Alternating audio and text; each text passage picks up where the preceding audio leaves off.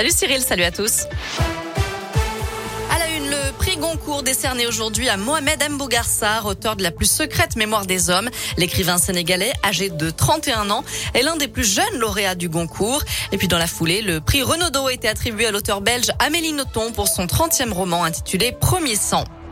Il louait son appart à une prostituée. Un homme de 54 ans a été jugé hier pour proxénétisme sur la commune de Valspré-le-Puy, en Haute-Loire. Son logement lui rapportait 1000 euros par mois, charges comprises, d'après le progrès. Le tribunal lui reprochait également d'avoir obtenu des relations sexuelles tarifées, ce qu'il a nié.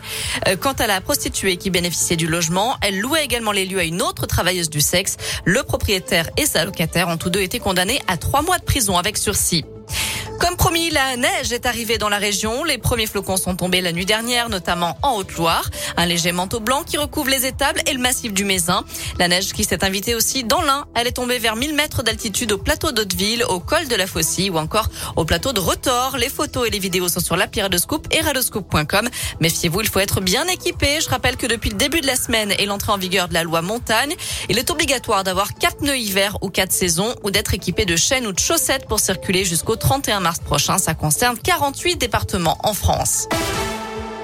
Dans le reste de l'actu, Emmanuel Macron et Angela Merkel sont attendus à Bonn ce soir en Bourgogne.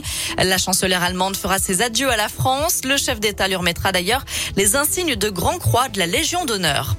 Les femmes travaillent gratuitement depuis 9h22 ce matin à cause des inégalités salariales persistantes, d'après un collectif féministe. Une date et une heure calculées comme tous les ans depuis 2015 à partir de statistiques européennes sur l'écart de salaire entre les femmes et les hommes à poste égal. Une différence de 16% et demi en 2021, soit un point de plus qu'en 2020. On ouvre la page des sports avec du foot. On connaît les affiches du septième tour de la Coupe de France. Le tirage au sort a été effectué ce midi. Parmi les rencontres à suivre, Blavosi affrontera Rodez. Coach Chaude va défier au Lyonnais. Le Puy sera face à l'AS Cannes et le FBBP affrontera l'AS Jura de Loire. Notez aussi que l'UFC Limonais rencontrera Auxerre, club de Ligue 2. On vous a mis toutes les affiches sur la et radoscoop.com. Notez aussi que Yadali Diaby signe son premier contrat pro avec le Clermont Foot, arrivé cet été en amateur pour renforcer l'équipe de National 3. Le jeune homme qui a joué auparavant avec Andrésio Boutéon s'est engagé pour quatre saisons avec les Clermontois. Enfin, ce soir, le PSG joue à Leipzig à 21h en Ligue des Champions. Je rappelle qu'hier soir, les Lillois sont imposés 2 buts à 1 à Séville. Ils sont désormais deuxième de leur poule.